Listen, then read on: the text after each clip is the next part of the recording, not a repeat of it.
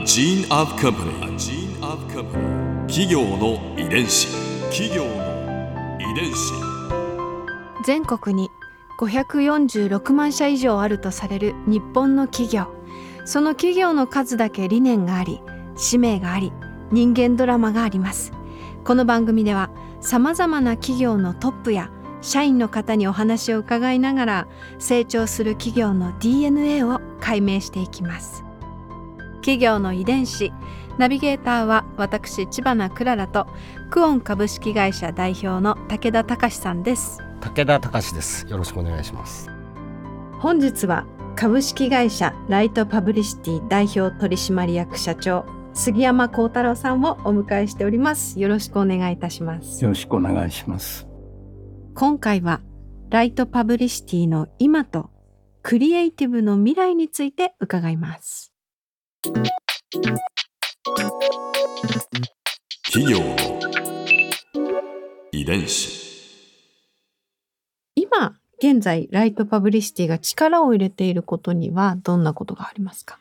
あー広告の仕事っていうのは同じ広告なんだけど広告から広告へって公広くあまねく伝えるうん。ことから公パブリック、うん。パブリックの意識を持とうよっていうかパブリックの意識を持ってそのコミュニケーションを円滑にする役目をうんの、まあ、一助、うん。うん、役に立ちたい。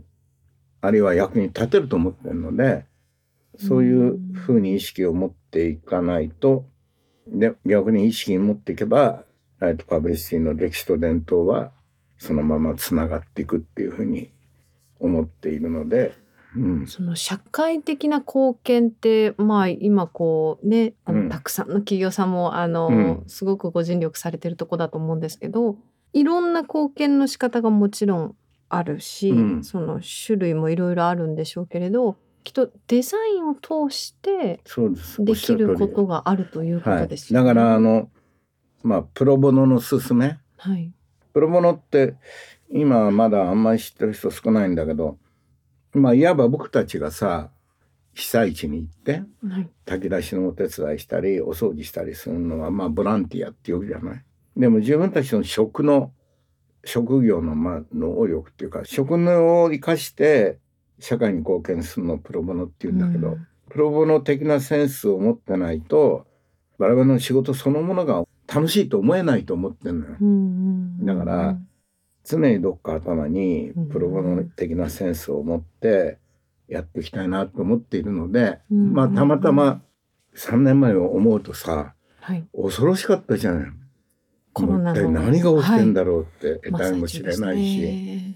特に銀座の街は多分日本で一番ゴーストタウンだったと思うのね。っていうのは生活してる人がいないから。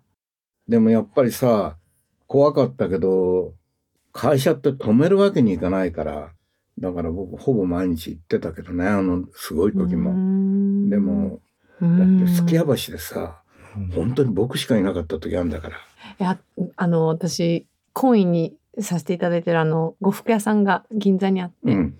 すっごい大変だったってやっぱりおっしゃってたんですね、うん。コロナ禍もう誰も歩いてないし、特に呉服なんかで言うともうそれを着てお出かけっていうシーンがなくなっちゃったからそうだよね。もう本当にこのまま大丈夫かって思ったっていうお話ありました、僕はねそれである日ねなんか貢献しなきゃと思って。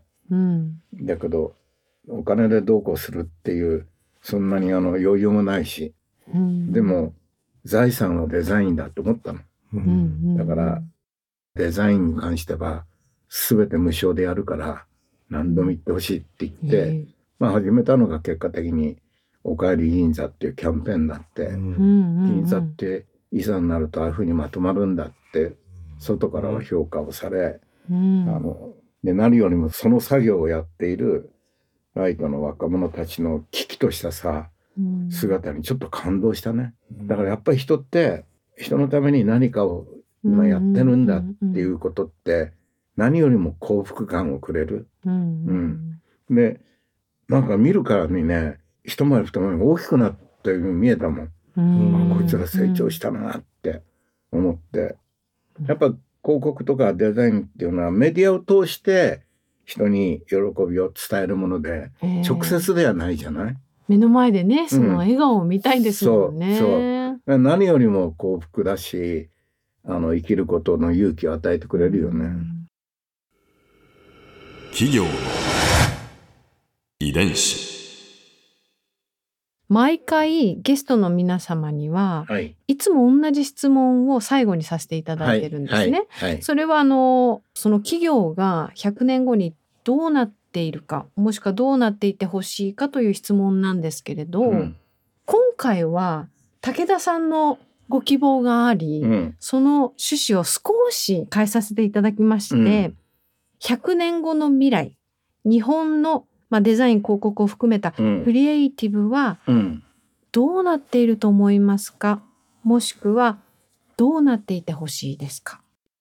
世の中は複雑化して問題はあっちこっちから世界中っていうか地球規模で問題が起きてる中でうん。重要なのクリエイティブだと思ってるのでだから生成 AI の世の中はで何の仕事が失うとかうん。何の仕事がなくなるとかいろんなこと煽るけどさ、うん。もっと本質的な人がやれることが鮮明になっていくのでその鮮明になっていく中で最も重要な一つは人間の想像力だと思うのでええ。で想像力を具現化するのがクリエイティブなんでね。クリエイティブの仕事はまあなくならないだろうなっていうふうにうん。あの全然思ってるんだよ。人が幸せになってもらうためにあんだからクリエイティブっていうのは。うん。あるいは人が人の心がより自由になるっていうことをうん。目的としてるんで結果的にそれがほら態度変容のうんと手前の意味の変容っていうかあるいは気づきとかね。そういうことやるのがクリエイティブなんで。もうこう 人の心がこうより自由になったり、うん。それって生成 AI には難しいことですか？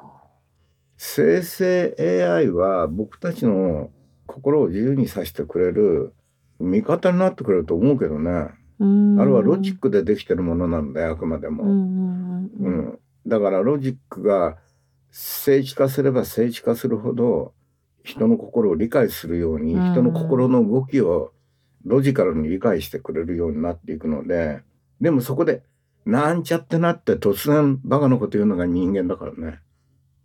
チャット GTP が黙っちゃうってよく話があるよね。シーンとしちゃうって。んえー、みたいな。俺の暗部を知らないなって。そういう感じですかね。うん。まあ、この辺でやめとこうかな。なんか偉そうに聞こえるのが死ぬほど嫌なんだよ。あ生成 AI にはできないですね今の今の終わり方は。は。できないでしょ？生成 AI だね。ここでくららズビューポイント今回印象に残ったのはプロボノのお話でした会社の若い人たちも誰かのためにっていうのがすごく嬉しいんだよねとお話しされてるのがすごく印象的で広告デザインってこうすごくこう商業的なものっていうイメージあるじゃないですか。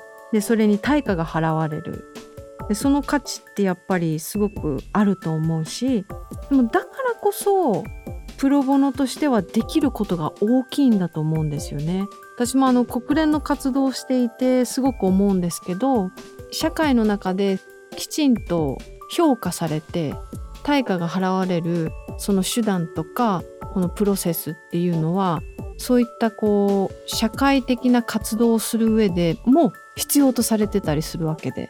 でもそれってこう同じようにお金を払うわけにはいかない状況があったりするんですよね。でもその時にプロボノとしてまあ普段はこのような対価を払われてますが今回はいいです。これをシェアしたいですっておっしゃってくださることが本当にいろんな方をこう助けることになると思うんですよね。だからそのデザインが持つ可能性みたいなものきっとこれから先どんどん広がっているんだろうなと。たとえ生成 AI が台頭してきたとしても人にできるクリエイティブはもっともっと可能性があるとぜひ私も信じて楽しみにしていきたいなと思いました。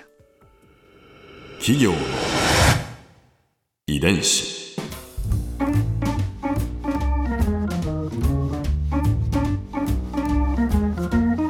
この番組はポッドキャストのほかスマートフォンタブレット向けアプリオーディでも聞くことができます。お使いのアプリストアからダウンロードして企業の遺伝子のページにアクセスしてみてくださいね。それでは来週もまたお会いしましょう。企業の遺伝子ナビゲーターは私千葉なクララとクオン株式会社代表の武田隆でした。